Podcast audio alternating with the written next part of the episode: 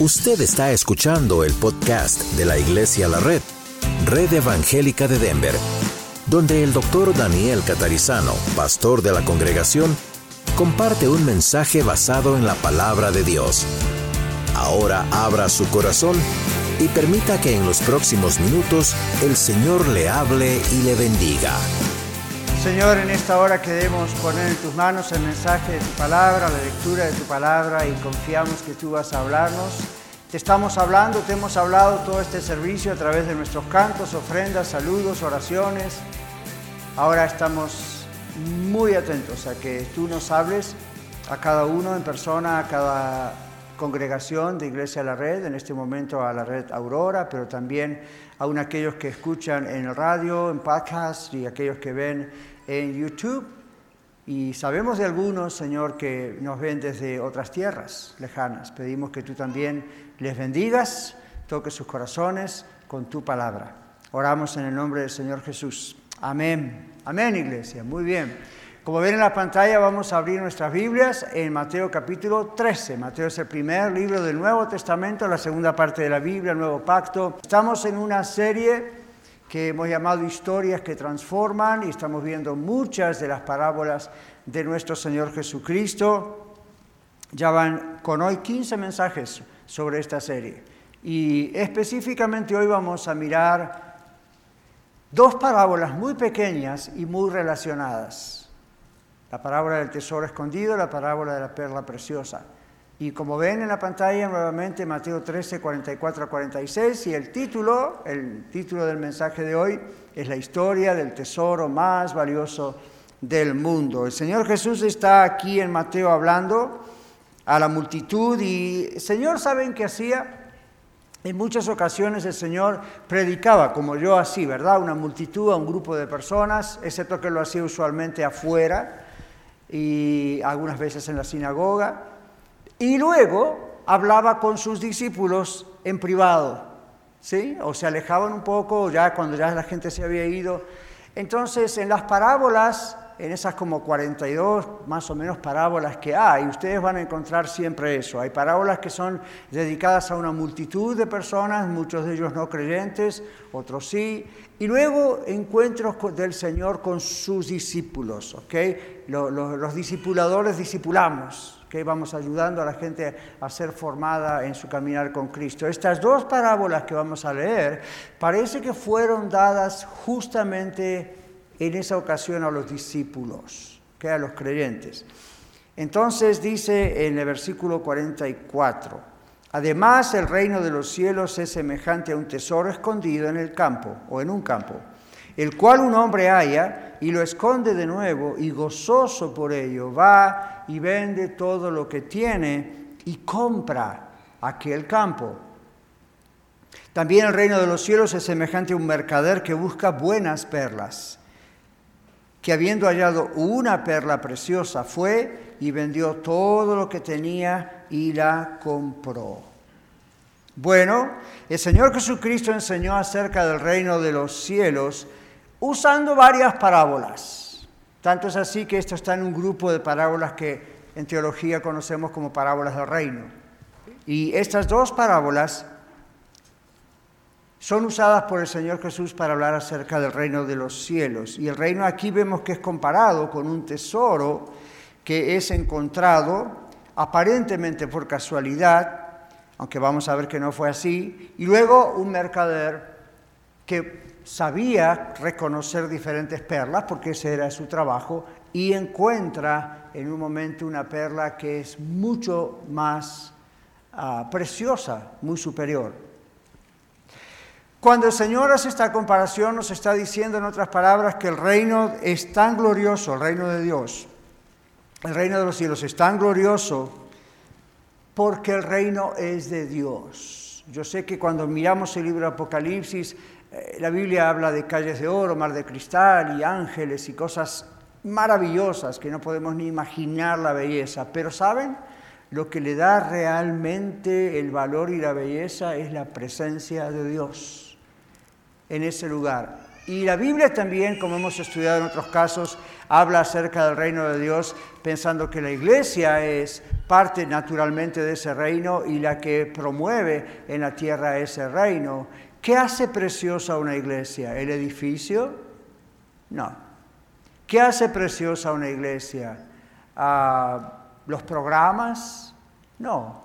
¿Qué hace preciosa una iglesia? ¿La manera en que alabamos? Ah, no, esas son todas joyas, cosas muy bonitas, pero lo que hace preciosa a la iglesia es Cristo, es la presencia del Señor. Entonces Dios hace precioso e inmensamente valioso su reino. Sin Dios el reino no existiría.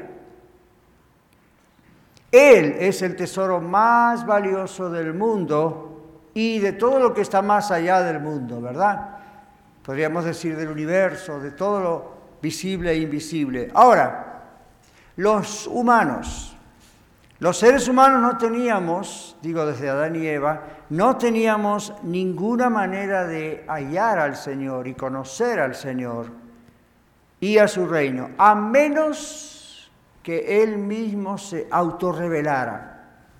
Ningún ser humano podría realmente conocer a Dios. La Biblia dice que los cielos cuentan la gloria de Dios y el firmamento anuncia la obras de sus manos, pero desde la antigüedad aún los aborígenes, otros los primitivos, no sabían cómo se había hecho todo esto. Podían admirar todo y darse cuenta, aún sin la ciencia en ese momento, que el ser humano no había podido hacer eso y que eso no podía ser casualidad.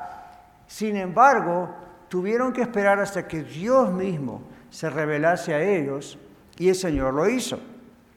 Los humanos no teníamos ninguna manera de hallar al Señor y hallar a su reino, a menos que Él se revelara a sí mismo.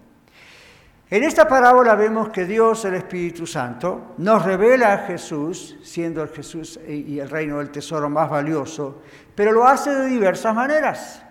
Y todos los que estamos aquí y los que están escuchando en radio, en podcast, los que están viéndonos en YouTube, si pudiéramos dar testimonio, daríamos el testimonio de que Dios nos encontró de diversas maneras. Lo principal es que llegamos a Él, pero todos vinimos de diversas maneras. Bueno, aquí hay un caso en esta parábola, en estas dos parábolas mellizas, donde el Señor muestra a dos hombres que encontraron el tesoro de diversas maneras, dos maneras diferentes. Por ejemplo, Dios hace que el hombre lo haya a Él, que hallemos al Señor, y no dudemos que lo que hemos encontrado es el tesoro más valioso del mundo. No dudemos de que es Él.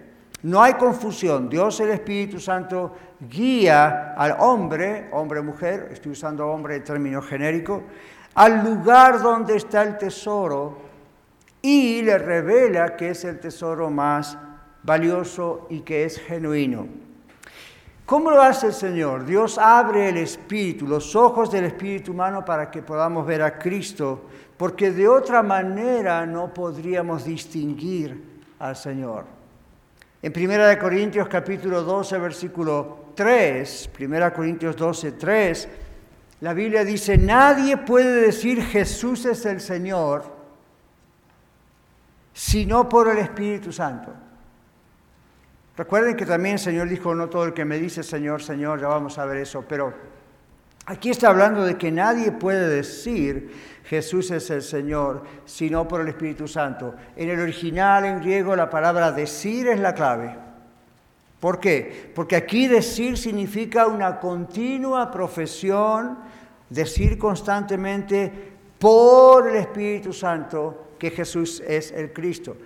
¿Qué quiere decir esto? Quiere decir que solamente una revelación directa de Dios el Espíritu Santo a su vida y a mi vida hace que sepamos sin lugar a dudas que Jesucristo es Dios, que Jesucristo es el Salvador, que es lo que Jesucristo hizo. No viene por su propia inteligencia o por la mía, no viene por deducción lógica, no viene por la ciencia, no viene por un tubo de ensayos, no viene por nada más que Dios revelando a ese corazón quién es Él. Si usted está aquí o en radio o YouTube escuchando dice, yo quiero y estoy orando por mi, mi esposo, mi esposa que no conocen a Cristo, o un familiar, un compañero de trabajo, ore así, Señor, revélate a ellos, muéstrate a ellos, de la manera que te mostraste a mí. No quiere decir que use el mismo método, simplemente que se necesita una revelación directa del Señor al espíritu del ser humano para que esto sea posible, que digan Jesús es el Señor. Y eso significa todo lo que Jesús es, lo que hizo en la cruz, su resurrección, etc. Ahora, hay varios ejemplos de personas en la Biblia que como este hombre encontraron supuestamente por casualidad un tesoro en un terreno, cosa que by the way, no era tan ah, extraño en Palestina, porque ustedes ven, como yo en el Antiguo Testamento, muchas guerras, y lo que hacían ellos era, a veces los ricos enterraban sus riquezas debajo de la tierra para que después de la guerra pudieran venir y buscarlas, y muchos perdían eso. No era tan común, están eh, eh, fuera de lo común encontrar algo así. A veces no era realmente un tesoro, eran cosas que eran un tesoro para el corazón del que las escondió, pero no era una perla preciosa o no era un tesoro muy valioso como para vender un terreno y comprarlo, o comprar el lugar donde estaba, como el Señor nos muestra aquí, el terreno. Pero lo importante es que no era algo desconocido para ellos. El asunto aquí es que Pareciera que este hombre de la parábola encuentra por casualidad. Sin embargo, cuando ustedes leen con detenimiento cada palabra y el contexto de donde Dios está, Jesús hablando, nos damos cuenta que fue el mismo Espíritu el que guió, en el caso de la parábola, a este hombre a encontrar eso. En el caso de nuestra aplicación, más allá de que parece que por casualidad encontramos a Cristo, no, no fue casualidad, no hay tal cosa, es el Señor mismo fue guiando a llegar a Él. Y hay casos en la Biblia. ¿Qué me cuentan de la mujer samaritana? Juan capítulo 4 nos cuenta la historia de la mujer samaritana. Cuando la mujer samaritana va a buscar agua al pozo, no va a encontrarse con Jesús ella. No decía, voy a ir al pozo porque hasta ahora Jesús va a estar ahí. Ella fue a la hora menos ah, común para las otras mujeres, pero por, vergüenza de quién era, fue en el calor del día y surprise, surprise, sorpresa, sorpresa. ¿Quién estaba en el pozo? Jesús. Ahora Jesús sabía muy bien lo que iba a pasar, la mujer no. Para Jesús no fue sorpresa ni casualidad, para la mujer fue sorpresa. ¿Ven cómo trabajó el Espíritu Santo? El Espíritu Santo inspiró a Jesús como humano a ir a ese lugar. Y el Espíritu Santo inspiró a la mujer, que no tenía idea del asunto, a llegar ahí, aunque era algo acostumbrado que ella iba a esa hora, pero ese día Dios tenía preparado una cita divina. Igual que cuando usted se entregó a Cristo. Igual que cuando yo me entregué a Cristo. Ahora, Dios también, como dice la otra parábola de la perla preciosa, hace que el hombre, el ser humano, lo busque hasta hallarlo y no dude que el tesoro vale más que todo. Pero observó eso. El hombre de la parábola, este segundo caso, era un mercader de perlas. Conocía muy bien su profesión, conocía muy bien las perlas. Podía distinguir entre esta y la otra. Seguro que tenía muchas él en su posesión, era un hombre rico. Sin embargo, buscando encontró esta perla de gran precio, que valía más que todo, y fue y vendió todo. Entonces, otra vez, aquí vemos a Dios, el Espíritu Santo, trabajando de otra manera. Aquí no hay confusión. El Espíritu Santo inspira al hombre, al ser humano, a buscar a Cristo, el tesoro más valioso, y a encontrarlo y a reconocerlo, porque Dios le está revelando quién es este tesoro. Y también, como en otros casos, aquí, como en el caso anterior, hay ejemplos en la Biblia acerca de personas que encontraron a Cristo porque buscaron intencionalmente la verdad y Dios inspiraba la búsqueda. Ahora, présteme atención, no es que buscaban siempre a Cristo, pero estaban buscando la verdad.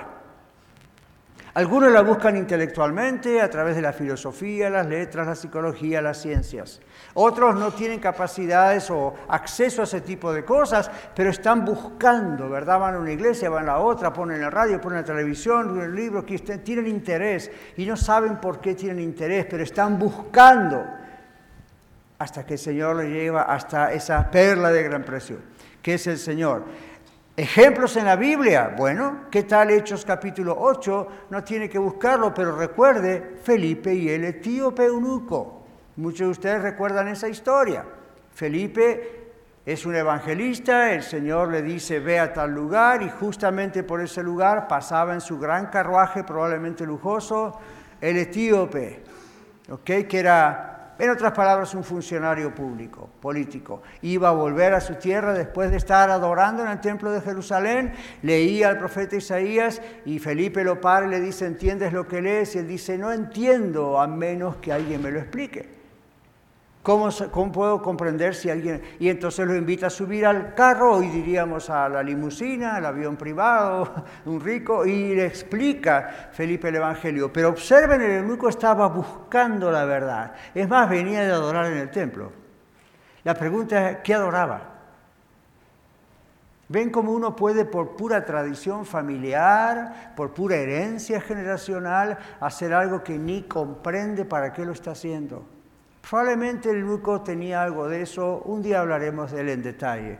Lo interesante es cómo trabajó Dios atrás de la escena, cómo el Señor preparó a su siervo Felipe y cómo el Señor preparó a este hombre para que se otra cita divina. Ahora ve, uno, la mujer samaritana no buscaba nada, pero se encontró con Cristo y su vida cambió. El otro venía buscando a Dios, no sabía, no entendía, y Dios le preparó un siervo, le preparó la palabra y la entendió y hasta se bautizó. Ahí rápido. Entonces, volviendo a nuestras parábolas, los dos hombres de las palabras, ¿qué hicieron? ¿Cuál fue la reacción de ellos? Los dos estimaron, valuaron sus propiedades que hasta ese momento tenían, no sabemos en el caso del que halló supuestamente por casualidad en el terreno ese tesoro, pero nos imaginamos que el mercader de perlas era rico. La cuestión es que los dos vendieron todo lo que tenían. Uno para comprar el terreno donde estaba el tesoro y el otro para comprar la perla preciosa. Ahora observe, tiene que haber vendido varias perlas para quedarse con una sola. Sí, pero esa era la de más valor ya no valía la pena. En comparación, las demás no valían nada. ¿Qué hicieron ellos? Se deshicieron de todos sus bienes, los tomaron como por basura, usando las palabras del apóstol Pablo, con tal de adquirir, de comprar el tesoro más valioso.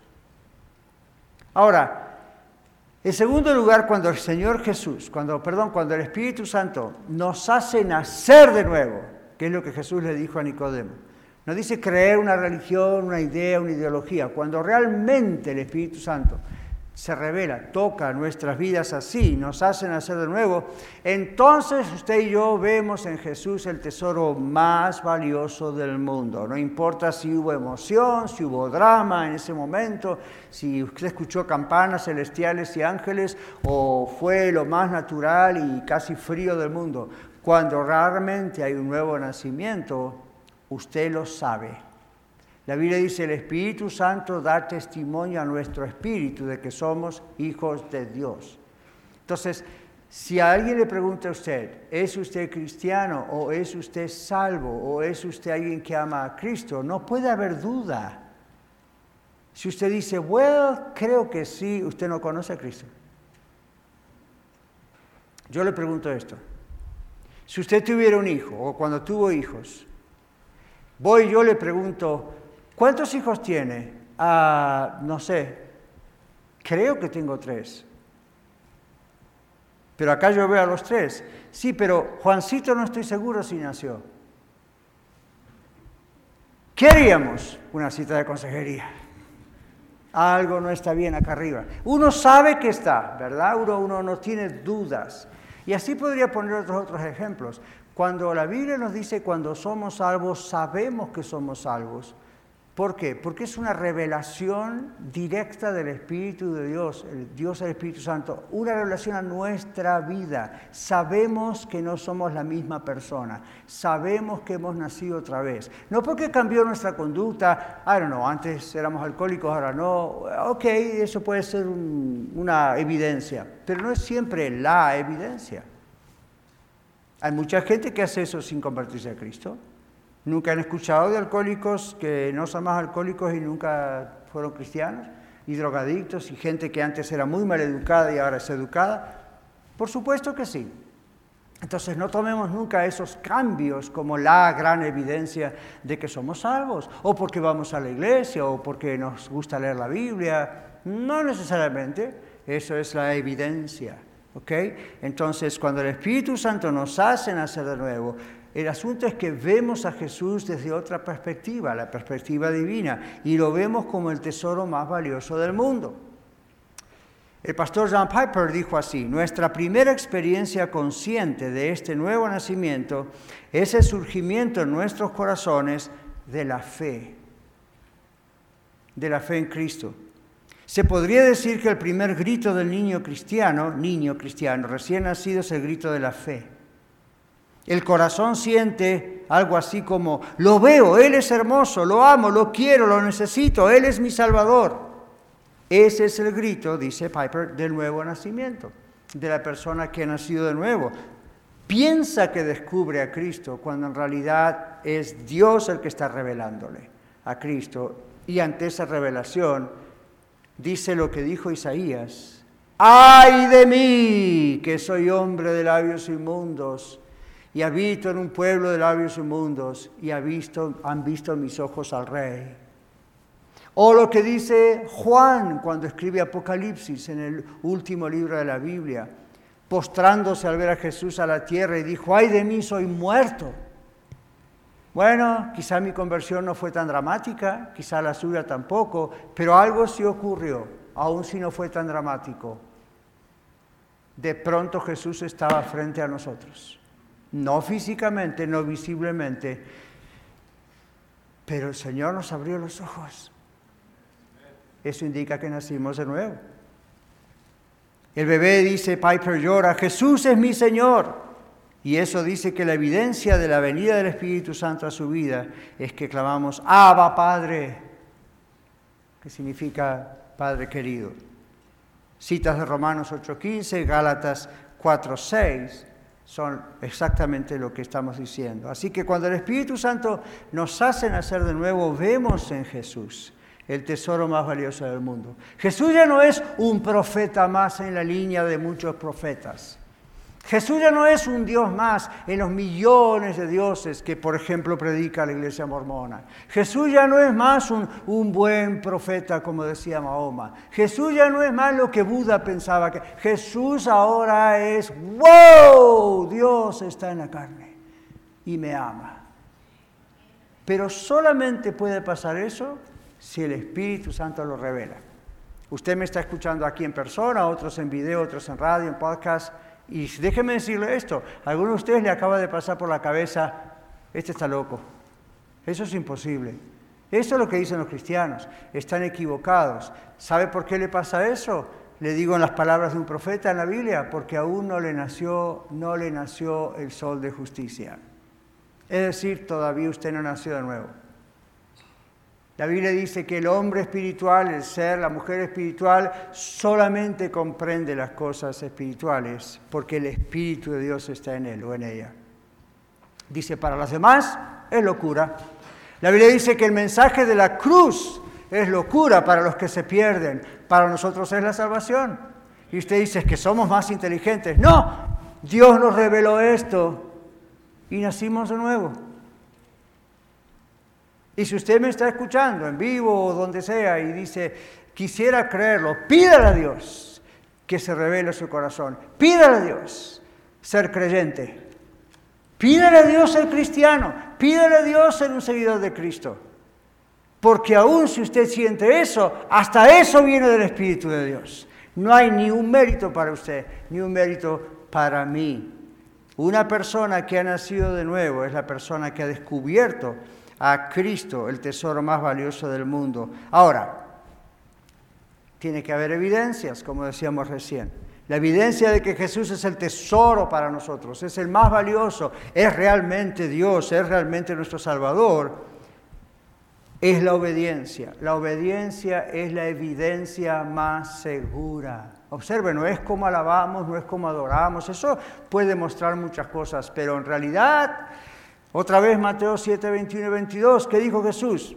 No todo el que me dice Señor, Señor entrará en el reino de los cielos o será salvo, sino aquel que hace la voluntad de mi Padre que está en los cielos. Dice Señor, en aquel día muchos me dirán, Señor, en tu nombre echamos fuera demonios. ¡Wow! Eso es un milagro. Señor, en una señal. Señor, en tu nombre pusimos las manos sobre los enfermos, sanamos, Señor, hicimos esto. Y Jesús les dirá, yo no los conozco, apártense de mí al infierno eterno, porque no hicieron la voluntad de mi Padre que está en los cielos. Entonces, no confunda lo que es la voluntad de Dios. El Señor claramente sabe que no todos son salvos, simplemente porque profesan la religión católica romana o la religión evangélica o la religión... Hay que tener mucho cuidado, hermanos, estamos entrando en una etapa donde América está bajo el juicio de Dios. Y usted dice, no, pastor, no digo eso, no lo declare. Lo declare o lo declare, eso es lo que está pasando. Lo siento, no trato de ser negativo. Lo que le estoy diciendo es que Dios tiene muchísima paciencia, pero Dios ya anunció cosas que estamos viviendo en este momento.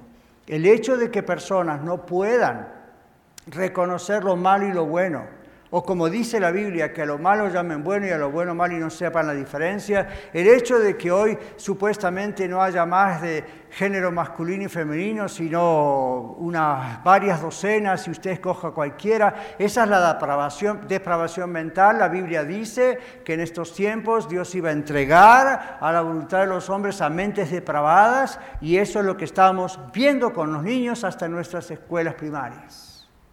Hermanos, estamos entrando ya, si no entramos ya, en esa situación. Persecución puede venir en cualquier momento.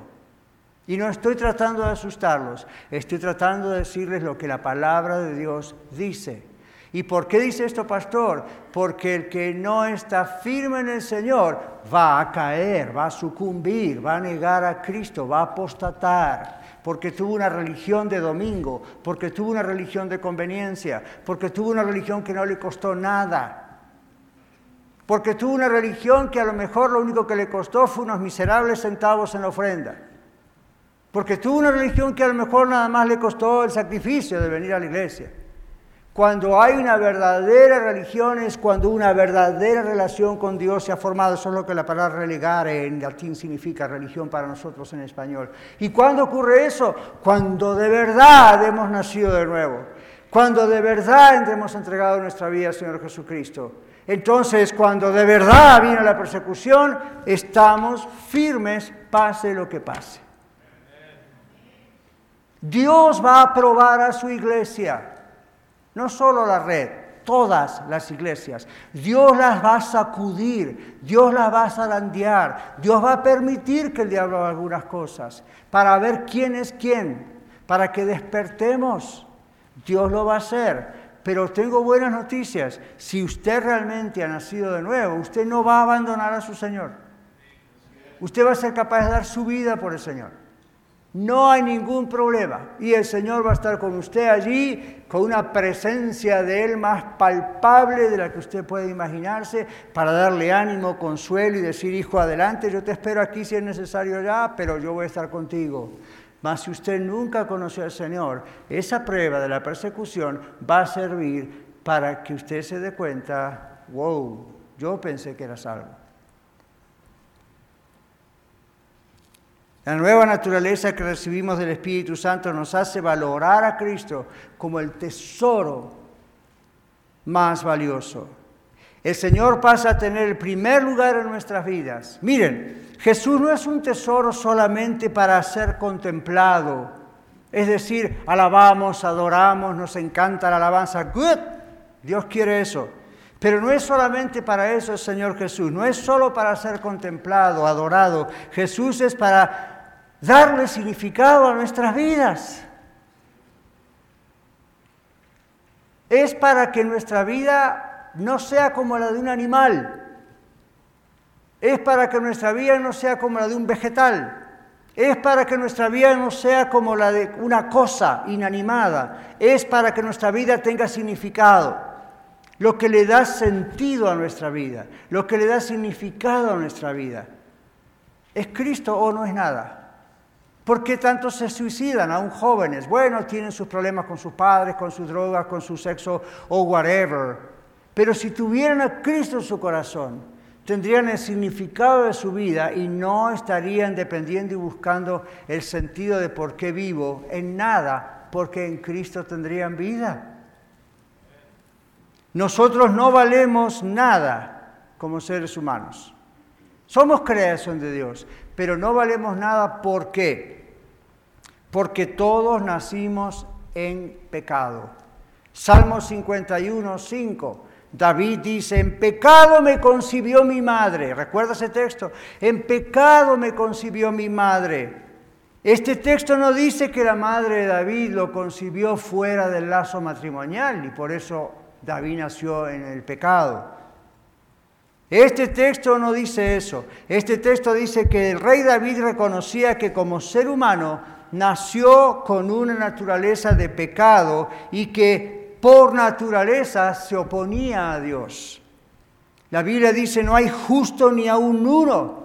Romanos 3:11 dice, no hay quien busque a Dios, ni siquiera uno. Y usted dice, pastor, ¿y qué tal Abraham? Ni uno. ¿Y qué tal Moisés? Ni uno. ¿Y qué tal Rebeca? Ni uno. ¿Y la reina Esther? Ni uno. Convénzase, nadie de todos esos grandes hombres. ¿Y qué tal los apóstoles? Ni uno. Por naturaleza no buscaron a Dios. Fue Dios el que los buscó. Fue Dios ese que les puso a Cristo allí. Vieron su inmundicia, vieron su pecado, fueron salvos, fueron adoptados hijos de Dios. La cosa cambia. Y así es usted si usted tiene a Cristo en su corazón. No hay quien busque a Dios por naturaleza. Es por esto que es imposible para el hombre ganar su salvación. Oh, ¿cuántos van a tener que dar cuenta por haber mandado gente al infierno, literalmente, enseñándoles que la salvación era por obras o por ritos religiosos? ¿Cómo se van a justificar cuando ven a sus compadres en el infierno? La Biblia claramente dice que la salvación no es por obras. Absolutamente nada puede hacer el ser humano para quedar bien con Dios. Nada puede hacer el ser humano para lograr escalar, escalar, escalar y llegar a la salvación. Nadie, nadie, nadie puede ser salvo por sus méritos, por sus obras. No es natural en el ser humano buscar a Dios. Solamente por los méritos y la obra de Cristo es que podemos ser salvos.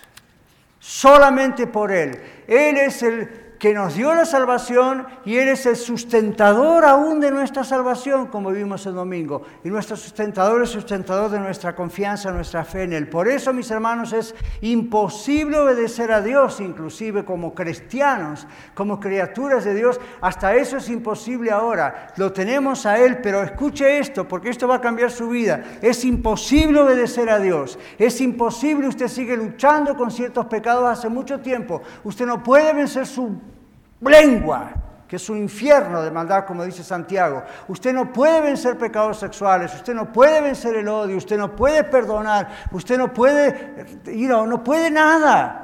Y usted dice, pero yo tengo a Cristo en mi corazón. Escuche esto, es imposible obedecer a Dios a menos que Él nos haya dado la nueva naturaleza en Cristo.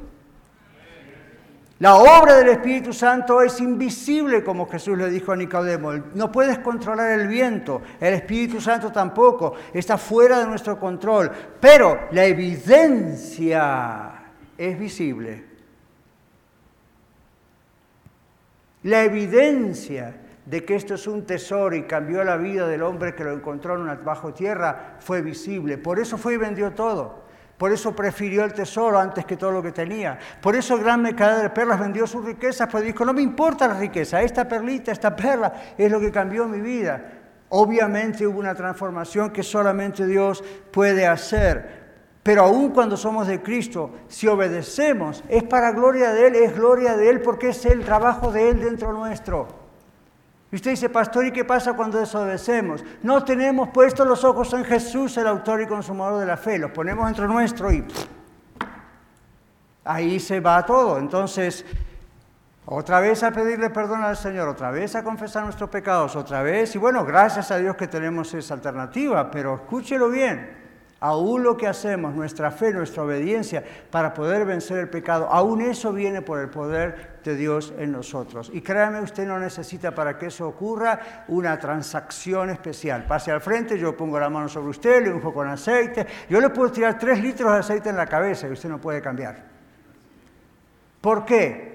Porque está tomando un rito precioso, algo hermoso que está en la Biblia, pensando que eso es lo que tiene poder. El poder está cuando usted obedece. Usted y yo hacemos caso al convencimiento del Espíritu Santo de que somos pecadores, le pedimos perdón, lo confesamos, pero no sabe Diosito, perdóname. Un momento, soy un hijo de Dios, soy salvo, no estoy caminando bien, vengo al Señor, Señor, levántame. Y como usted es un hijo, Dios lo levanta. Entonces, la obra del Espíritu Santo es invisible, está fuera de nuestro control, pero la evidencia es visible. Deseamos a Cristo, eso es una evidencia. Deseamos la gloria de Cristo, eso es una evidencia. Recibimos lo que Él ha hecho por nosotros en la cruz del Calvario y lo recordamos siempre, eso es una evidencia. Amamos la resurrección, amamos la segunda venida de Cristo. No tenemos miedo a la muerte, estamos esperando que Él venga pronto. Estamos seguros de que viene y va por, nosotros. Esas son evidencias de que hemos nacido de nuevo. Él es nuestro Señor, Él es nuestro tesoro. Ahora Él es más real para nosotros que nuestra propia existencia. Ahora Él es precioso, ahora Él es digno de confianza, ahora no dudamos de someternos a Él como nuestro único Dios y qué le importa lo demás, lo que pase alrededor, Él es nuestro Dios. Ahora odiamos el pecado porque amamos de verdad a Dios y porque Él nos ha dado nueva vida. Esas son evidencias de que usted es salvo. Usted es un hijo, una hija, está adoptado por Cristo Jesús. No tema. Tema la disciplina del Señor, porque la Biblia dice Dios al que ama castiga como un padre a su hijo quien quiere. Pero observe lo que está pasando. Ya sea que usted encontró supuestamente de casualidad al Señor, el reino de Dios, o que fue buscando a través del tiempo hasta que encontró porque el Señor se lo hizo encontrar. Como quiera que haya llegado a Cristo, esto es lo importante. El tesoro tiene que ser un tesoro más valioso que nada y tiene que vivir en usted. Se llama Jesucristo.